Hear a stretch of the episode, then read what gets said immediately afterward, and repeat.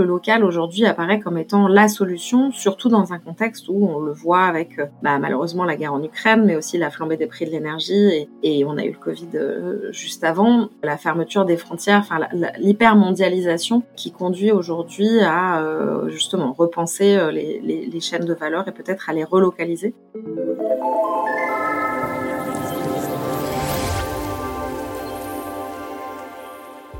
Bonjour à toutes et à tous, les initiatives positives et impact sont dans ce podcast Futura Jeune Pousse, un titre qui n'aura jamais aussi bien porté son nom puisque j'accueille Hortense Aran, fondatrice de Fleurs d'ici, la première marque de fleurs éthiques 100% française et qui justement constitue le premier cas d'utilisation d'un autre projet qu'elle a créé, WeTrade Local. Cette solution numérique favorise les circuits courts par la mise en relation des différents acteurs locaux pour recréer des écosystèmes régionaux durables. Circuit court, un terme qui est passé en quelques années de nice to have à must have, mais comment peut-il s'installer durablement dans notre quotidien et créer un modèle de société par le biais de l'économie et de la consommation? À moins de la faire courte, générique. Hortense, bonjour. Bonjour Thibault, bonjour à toutes, bonjour à tous. Merci d'avoir accepté de venir de parler de circuit court, un terme qui porte parfois à confusion puisqu'il n'y a pas forcément une notion géographique. Est-ce que vous pouvez nous en dire plus? Oui, c'est vrai que le terme de circuit court, il est souvent euh, confondu avec celui d'économie locale, puisqu'on a l'impression que court euh, veut dire euh, géographie. En fait, circuit court, c'est sur la répartition de la chaîne de valeur. Donc en fait, un circuit court, c'est une chaîne de valeur dans laquelle il y a un seul intermédiaire entre le producteur et le consommateur, mais ça ne recouvre pas euh, de l'économie locale. Par exemple, vous pouvez faire venir euh, des avocats euh, du Pérou en Île-de-France si c'est une seule personne qui les a transportés, vendus, commercialisés, etc. Eh bien, c'est un circuit court. Donc effectivement, le circuit court, il faut le préciser, ne recouvre pas forcément de réalité géographique. En revanche, ce qu'on fait nous chez WeTrade Local, dans lequel il y a le mot local, même si c'est en anglais, recouvre effectivement une dimension géographique sur la partie comment est-ce qu'on va venir apporter des produits locaux à des consommateurs locaux. Parlons justement de votre startup WeTrade Local. C'est une plateforme qui connecte les producteurs et artisans locaux et les options de livraison. En quoi elle constitue une réelle avancée dans le domaine? En fait, nous, on est, on est parti d'un constat qui est que euh, aujourd'hui, les produits locaux représentent au mieux 7% des volumes, notamment dans l'alimentaire. Donc c'est très très faible, alors que 90% des Français disent qu'ils veulent consommer local. On voit bien aujourd'hui qu'effectivement le local est devenu euh, la valeur phare, euh, même au-delà du bio, puisque le bio a connu euh, voilà un certain nombre de, crises de, confiance de la part des, des consommateurs. Et donc le local aujourd'hui apparaît comme étant la solution, surtout dans un contexte où on le voit avec bah, malheureusement la guerre en Ukraine, mais aussi la flambée des prix de l'énergie et, et, on a eu le Covid euh, juste avant, euh, la fermeture des frontières, enfin l'hypermondialisation qui conduit aujourd'hui à euh, justement repenser euh, les, les, les, chaînes de valeur et peut-être à les relocaliser. Et donc effectivement, le local, c'est aujourd'hui plus seulement, comme vous disiez dans votre introduction, du nice to have, c'est du must have, c'est-à-dire qu'aujourd'hui le local, c'est l'option de résilience pour euh, des circuits économiques classiques. Et nous, on le voit, non seulement c'est comme ça qu'on est sûr qu'on aura toujours de la matière première, mais c'est aussi comme ça qu'on est sûr qu'on peut maîtriser ses coûts. Parce que dans le cas euh, d'une économie plus mondialisée, bah, il y a des coûts de transport et avec un prix de l'énergie qui flambe,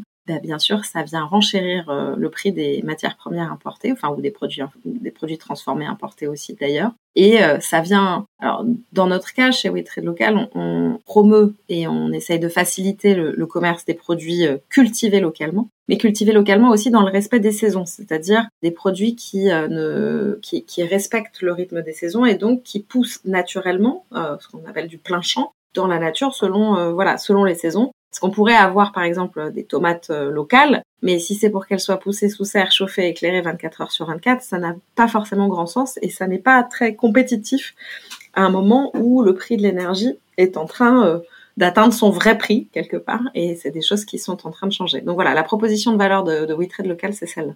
Du coup, concrètement, euh, comment ça fonctionne? Qu'est-ce qui fait que justement votre solution va permettre de pouvoir développer un, vrai circuit court, enfin en tout cas toutes les initiatives autour du circuit court quand on est arrivé euh, sur le marché il y a cinq ans, euh, il existait par exemple des AMAP.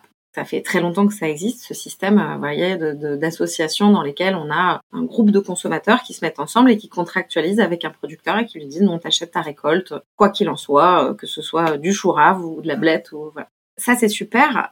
C'était déjà un très bon premier pas. Malheureusement, c'est un contrat euh, unipartie. Enfin, si le producteur, en l'occurrence, il a un aléa de production, bah, le groupe de consommateurs n'a plus euh, accès à sa production. Nous, ce qu'on essaie de faire, c'est exactement ce système-là, mais en peer-to-peer, comme on dit dans le, dans le monde du digital. Donc, d'essayer d'avoir le plus de producteurs euh, possible en amont pour donner de la résilience au système, mais aussi du choix et de la variété aux consommateurs. Et le plus de consommateurs aussi, évidemment, en aval, pour que euh, bah, les producteurs soient intéressés à être là et que ce soit un vrai système alternatif de distribution pour eux, plutôt que de contractualiser comme ils le faisaient avant avec, par exemple, des coopératives euh, ou, des intermédiaires, justement, qui, avec lesquels ils avaient la certitude qu'ils écouleraient l'intégralité de leurs marchandises, ou en tout cas une grande partie, à un prix négocié en amont, mais qui n'est pas nécessairement le meilleur prix pour eux et qui apporte aussi un peu de rigidité à la façon dont, le marché, dont le, les flux fonctionnent.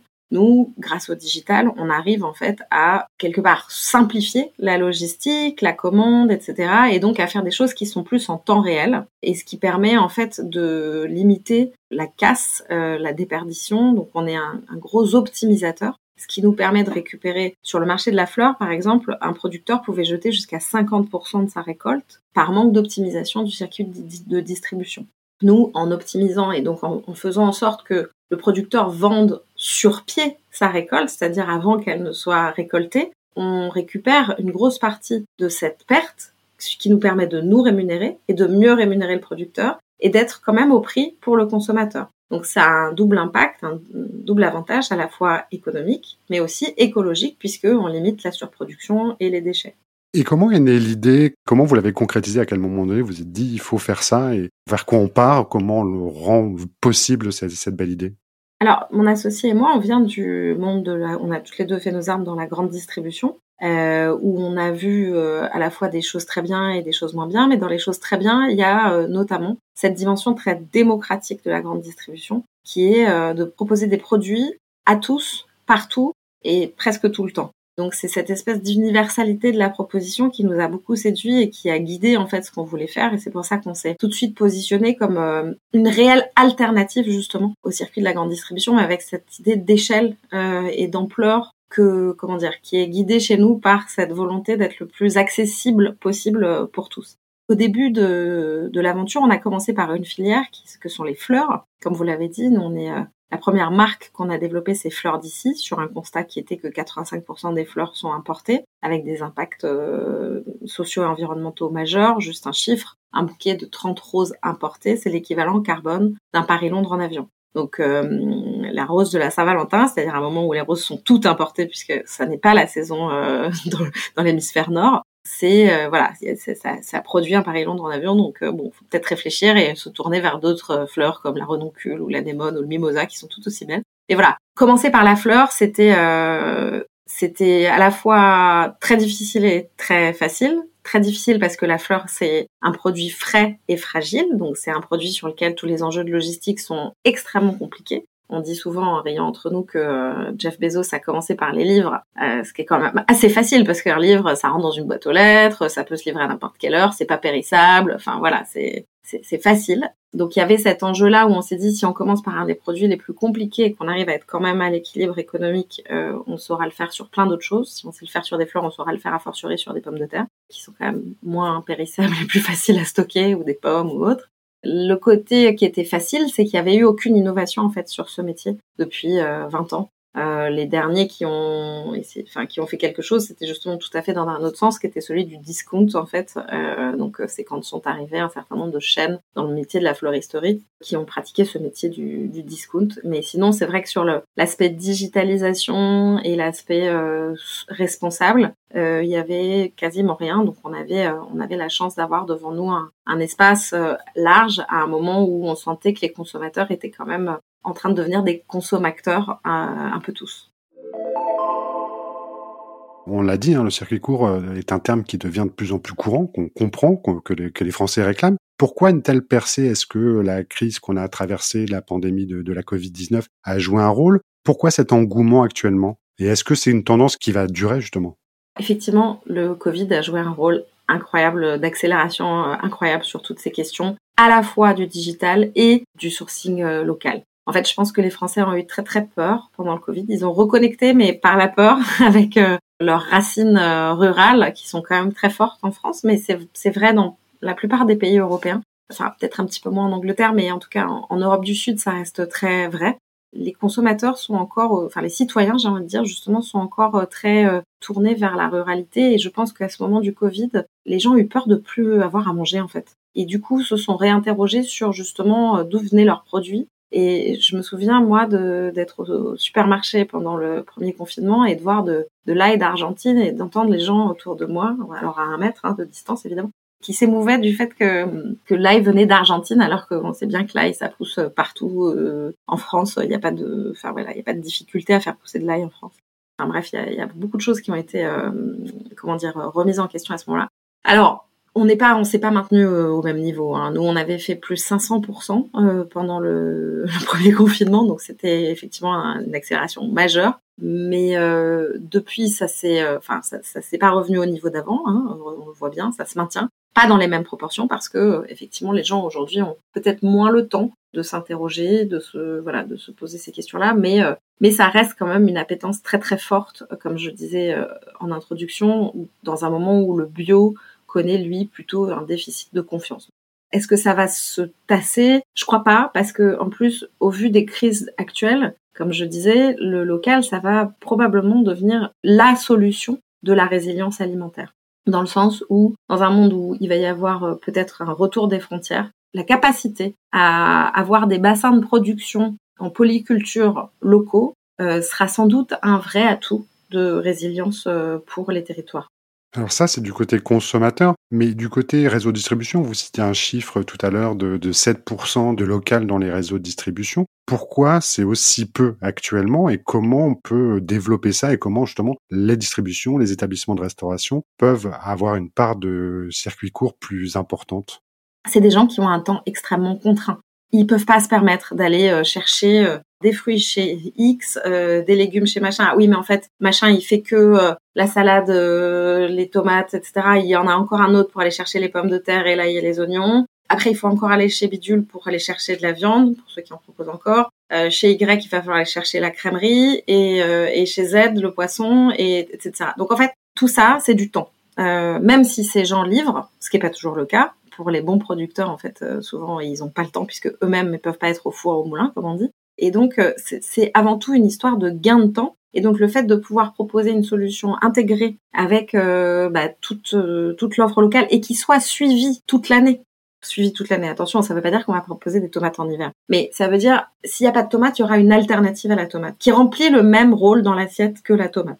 Donc l'idée, c'est justement de réussir à agréger une offre complète, un catalogue complet, qui soit mis à jour régulièrement. Ça a l'air bête, hein, mais qui soit mis à jour régulièrement avec des services euh, derrière de livraison, de facturation, etc., et qui soit à un prix euh, acceptable. Parce que aussi, il y a cette question-là de euh, comment est-ce qu'on fait pour être au prix? Et la réponse que nous, on a trouvée, il faut, il faut avoir en tête un autre chiffre, c'est qu'aujourd'hui, un produit local, dans son prix final, il y a pour 70% de transport. Donc le transport, c'est majeur parce qu'en fait, le transport, c'est plus facile. Je parlais la semaine dernière avec un producteur de pommes de la région de Lyon. Ça lui coûte moins cher d'exporter ses pommes à Rennes que de les faire rentrer dans Lyon. Il est à 10 km de Lyon. C'est l'aberration de la façon dont les circuits aujourd'hui sont massifiés, dont la logistique moderne a été construite, qui font que euh, c'est souvent plus intéressant de faire des grandes distances que euh, des petites distances, en particulier dans un milieu euh, dense urbain. Et donc, nous, c'est sur ces questions-là qu'on travaille, justement, de comment est-ce qu'on réussit à agréger une multitude de microflux qui partent des périphéries des villes pour les faire rentrer en centre-ville. Et pour ça, il faut effectivement être en capacité. C'est un, c'est une problématique de data en fait. C'est une problématique de consolidation de l'information en temps réel puisqu'on est sur du produit frais que personne ne, sait euh, poser à faire. Voilà. Donc euh, nous, c'est ça qu'on fait et, c'est appliquer en fait les bénéfices euh, d'optimisation, on va dire, du digital qui permet de gérer une très grande masse d'informations de façon synchronisée au service des producteurs locaux et du consommé local. La data, le, mot est lâché. Est-ce que c'est vraiment la data qui est au cœur de vos futurs aussi développements? Et justement, quelles sont les prochaines étapes prévues pour WeTrade Local? Effectivement, la, data, c'est euh, c'est les, enfin, c'est le nerf de la guerre. Hein. C'est comme ça que on va réussir à faire en sorte, comme je disais, de consolider des flux. Donc c'est ça qui fait qu'on arrive à une efficacité à la fois économique mais aussi écologique, parce que faire tourner des camions à moitié vides, ça n'a pas vraiment de sens non plus. Faire rentrer dans les centres-villes des camions à moitié vides, ce qui est le cas aujourd'hui. Hein. Euh, ça n'a pas beaucoup de sens euh, d'un point de vue écologique non plus. Donc c'est sûr que si c'est pour faire du produit local, mais qui en fait émet sur son transport euh, x fois plus de carbone que du produit qui vient de l'autre bout de la France, c'est pas très intéressant. Donc il y a cet enjeu-là de, de, réussir à consolider des volumes effectivement grâce à la data. La data, ça permet aussi de faire quoi? De la traçabilité en fait. Et, euh, et aujourd'hui, les consommateurs, ils sont euh, très en attente de réassurance ou en tout cas de comprendre, de savoir. Ils sont très friands de savoir d'où viennent leurs produits, qui est derrière, d'avoir un lien finalement avec euh, les producteurs, les gens qui voilà qui ont donné de leur temps et de leur savoir-faire pour faire qu'ils aient des bons produits. Et donc cette capacité effectivement à créer du lien entre les campagnes et la ville finalement à travers le fait de rendre l'information accessible, c'est quelque chose qui est aussi très important. Donc euh, aujourd'hui, c'est vrai que nous, on a, pour répondre à votre question, on a beaucoup expérimenté itéré sur la fleur, qui aujourd'hui euh, est un produit qui fonctionne, hein, qui fonctionne partout en France. Et là, on est en train effectivement de prototyper sur euh, de l'alimentaire. Mais potentiellement, on pourrait travailler sur toutes les productions qui sont cultivées localement, transformées localement et consommées localement.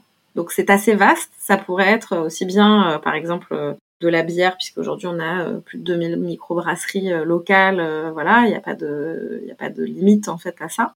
Ça pourrait être du chanvre pour faire des matériaux de construction. Ça peut être du lin, puisqu'on est le premier pays producteur pour faire du textile. Mais ça, ça supposerait quand même aussi il faut qu'on avance de façon collégiale et coordonnée avec d'autres acteurs, parce que nous, on peut faire une partie, on se charge de la distribution, mais sur la partie euh, production ou transformation, heureusement, on n'est pas tout seul. Et il y a aujourd'hui un mouvement de relocalisation qui est d'ailleurs soutenu par l'État à travers euh, les plans d'investissement d'avenir. Euh, voilà. Donc il y a aujourd'hui pas mal de projets qui travaillent sur de la relocalisation d'outils industriels pour faire du tissu, mais aussi voilà tout un tas d'autres matériaux transformés sur des petites unités en fait industrielles.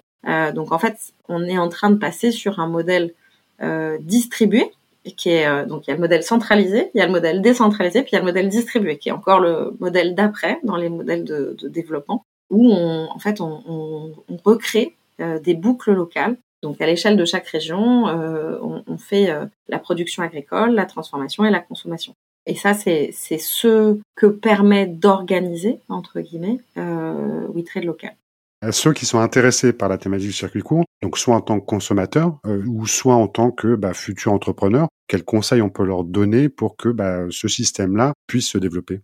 Il est essentiel de euh, travailler main dans la main avec euh, les, gens qui, ont déjà, je parlais tout à l'heure des AMAP, il y a des gens qui ont une antériorité et qui connaissent très bien tous ces circuits-là. Nous, c'est ce qu'on a essayé de faire, c'est d'équiper ces gens-là avec des outils digitaux mais l'idée, effectivement, c'est de s'appuyer sur euh, un savoir-faire euh, qui, lui, est très ancré, j'ai envie de dire ancestral, de connaissance des producteurs, euh, de, du rythme de la nature, etc. Donc, je pense que, voilà, faut pas réinventer la roue. Il faut essayer de bien comprendre quelle est la valeur ajoutée de chacun et de s'atteler à faire en sorte de Enfin, nous, notre idée, c'est comment est-ce qu'on fait passer ces projets à l'échelle pour vraiment qu'ils représentent une alternative. Parce qu'aujourd'hui, il y a une myriade d'acteurs qui font des trucs super, mais qui sont très éclatés. Et du coup, pour le consommateur, c'est compliqué de s'y retrouver. Euh, il a plus vite fait d'aller sur Amazon. Parce qu'il sait ce qu'il va trouver, il sait la qualité qu'il va avoir, il sait que ce sera toujours suivi, qu'il n'aura pas de problème de livraison, etc. etc. Il faut qu'on arrive collectivement à faire la même chose avec euh, les produits locaux, avec le même niveau d'exigence en fait aussi, mais avec quand même un niveau d'éthique un peu différent mais avec le même niveau d'exigence sur euh, la qualité et euh, le fait d'être euh, bah, tourné vers le client. Et je pense que ça, c'est quelque chose qui peut-être a fait défaut aux acteurs du local jusqu'ici parce que voilà, de toute façon, il n'y avait pas vraiment de comment dire d'alternative. Donc bon, c'est peut-être pas la peine de proposer quelque chose de sur qui était perçu peut-être comme de la surqualité. Aujourd'hui, je pense que si on veut réellement parler à tout le monde, ben, il faut utiliser les mêmes outils et les mêmes canaux que euh, ceux qui proposent peut-être des produits un peu moins éthiques. Hortense, un immense merci pour cet échange passionnant. Si vous qui nous écoutez voulez laisser un commentaire ou proposer un sujet, n'hésitez pas et n'oubliez pas de vous abonner. Hortense, à bientôt pour discuter plus longuement sur le, circuit court. Je pense qu'on peut en parler pendant longtemps. Et bon courage en tout cas pour la, la suite de vos aventures entrepreneuriales. Merci Thibault, merci à toutes, merci à tous. Merci, à bientôt, au revoir.